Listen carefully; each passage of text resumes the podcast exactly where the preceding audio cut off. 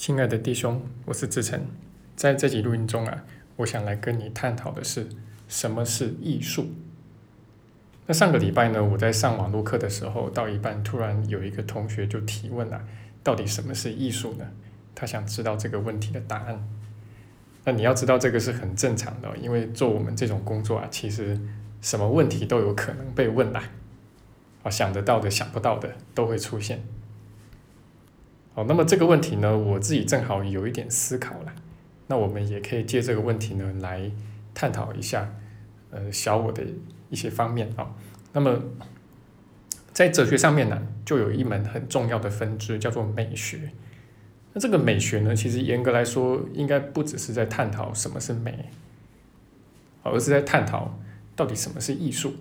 好，那么至少这个问题是美学里面很重要的一个问题。啊，就是什么是艺术？那我得说，任何哲学的书啊，你最好都不要对它抱持着什么太大的期望，因为你把它读完之后啊，就算是他一开始提出了一些呃你很感兴趣的问题啊，最后你也一定不会得到任何确切的答案啊。这个就是哲学。所以你如果去读一本讲美学的书啊，基本上到最后他也不会给你什么结论就是了。不过仔细想一想啊，就是我们这个小我世界啊，好像也是一样的。其实什么事情啊，总是有一些模糊地带啊，可能这个模糊地带稍微大一点或稍微小一些，但是总是有。那就算是有某一方面你觉得好像有确切的答案啊，有明确的答案，但是随着时间过去呢，你的想法会改变，然后人们的想法也会改变。那这个答案呢，大概也会改变。那如果说我们单看这个西方的这个艺术啊，那西方古典时期的绘画的话，呃，其实美这个东西啊，确实是一个必要的元素。然后还有就是这个画家对再现自然的能力，哦，就是他画的是不是很逼真呢？啊，你只要想一想这个文艺复兴三杰之一的这个达芬奇啊，他画的那个著名的蒙娜丽莎，哦，就明白我在讲什么。哦，它确实很美。然后它确实也相当的逼真。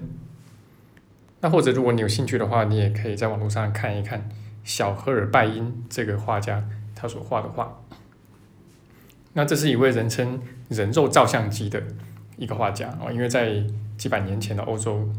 应该说那时候全世界都还没有照相机的出现嘛啊。那么这个一些王公贵族啊，他们想要有一个肖像的话，就要请画家来画。那这个小赫尔拜因的画呢，其实。呃，也是我看过，就是画的极为逼真啊，包括这个王公贵族手上戴的这个皮毛的这个手套的那个皮毛的那个质地啊，他都可以给你画的惟妙惟肖的。但是到了现代之后呢，你会发现，不管是美还是画的很逼真，其实都已经不构成艺术。什么是艺术的那个要素了？啊，比如说大家都知道梵谷嘛，那你想一想看，梵谷所画的画啊，其实很可能你会觉得它并不是那么的美，啊，至少不是以前看起来那种美啊。然后，呃，它往往也不太真实，因为梵谷其实对于所谓的透视法蛮抗拒的，啊，所以他画的东西其实都有一些扭曲，啊，并不怎么真实，有一些甚至离开真实有相当一段距离。OK，那当然你也可以想一想孟克的画。啊，这个是呃表现主义的一个最具代表性的画家哦，挪威的画家孟克哦，那他的那幅《呐喊》或者是尖叫啊，这个是也是每个人都知道的哦，大概是除了蒙娜丽莎之外呢，在这个西方艺术史上第二著名的那张脸啊，就是那个尖叫里面的那张脸，就是一个人站在桥上啊，然后。整个画面都已经是，包括这个人都已经是完全变形扭曲了，然后那个人的脸看起来很像是一个骷髅啊。这是孟克在描述他自己内在在一种极度焦虑状态之下的感受。哦，那他大概也是极为有名，很有代表性，那所有人都认同那是高级的艺术。不过他大概是既不美也不真实。那甚至到后来呀。还有一位叫杜尚的艺术家，哦，那他有一次就拿了一个小便器，然后把它倒过来，然后在上面签了一个假名，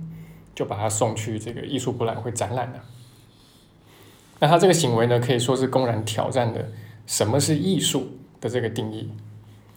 那到最后呢，其实也因为这件事情啊，好像就变成了这个艺术的定义就无限宽泛了，就变成变成了 everything goes 啊，好像什么东西都有可能都可以是艺术啊。那所以才会有人研究了一大圈之后啊，就做了一个结论说，到底什么是艺术啊？很简单，就是艺术圈子里面的人啊，多数人都认同那个是艺术，那么那个就是艺术。当然，我想你听到这个应该会觉得很不服气吧？凭什么他们觉得是艺术，我就要接受那是艺术呢？不过，其实仔细想一想，就说他这个说法似乎还是有一些道理的。那其实再仔细想一想啊，就说我们所认定的一切啊，在这个小我世界里面，我们所认定的一切，其实都是出自于我们的主观嘛。一本是金钱，好，在奇迹课程里面呢的正文二十七章第八节。好，这个梦中英雄啊，第二段里面呢，他就把这个钞票啊说成是纸条，就把钞票形容成是纸条。那么，呃，当然说一句题外话了，就是说，其实历史上面所有曾经存在过的钞钞票，最后都变成了纸条，也就是说，它的这个面额、这个价值啊，基本上就归零了。因为大家知道纸钞，它不可避免的会有通货膨胀嘛。那这个通货膨胀或快或慢，但是吹到最后呢，一定就变成一文不值了嘛。好，这个钞票确实就成了一张纸条。那为什么我们口袋里的钞票，我们会认为这个东西，呃，是有价值的，然后可以去换得一些我们认为有价值的东西？那其实是因为大家都相信、都认定，至少绝大多数人都认定这个钞票是有价值的。要不然，其实你翻来翻去的去看它。它确实就只是一张纸而已啊。那或许啊，这个差别只在于说，诶，一件事情是只有你这么认定，还是社会上的多数人都这么认定的，或者说圈内的人都这么认定的。好，那以艺术来说，自从大家认定的这个什么是艺术的标准呢，变得越来越宽泛了，那其实也出现各种奇奇怪怪的艺术形式，比如说行之有年的所谓。行为艺术，比如说这个台湾就有这么一位行为艺术家，然后他是曾经居住在纽约，那么他就曾经有这么一年的时间，啊，他坚持三百六十五天不中断，啊，每天的每个小时都在社交媒体上面打卡一次，那这也是一个艺术，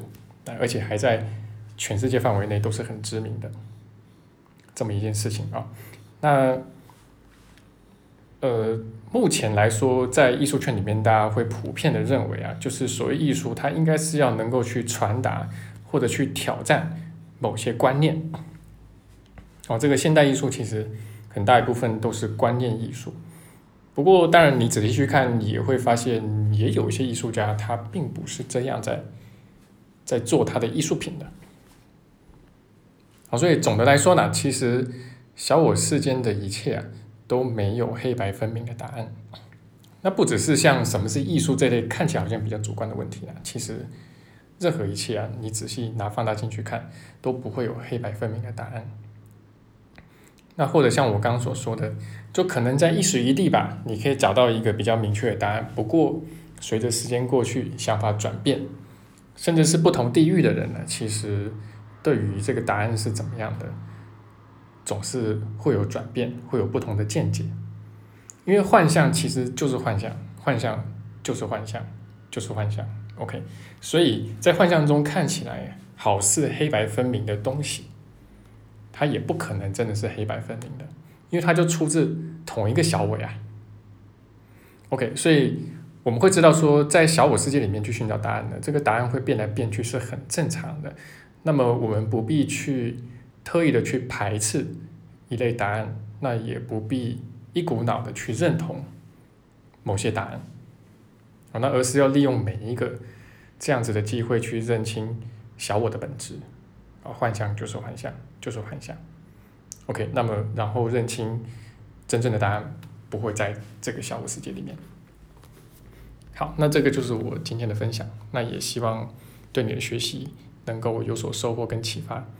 那么更多的一些学习材料，然后还有开课的讯息，都在我们的教学网站还有公众号里面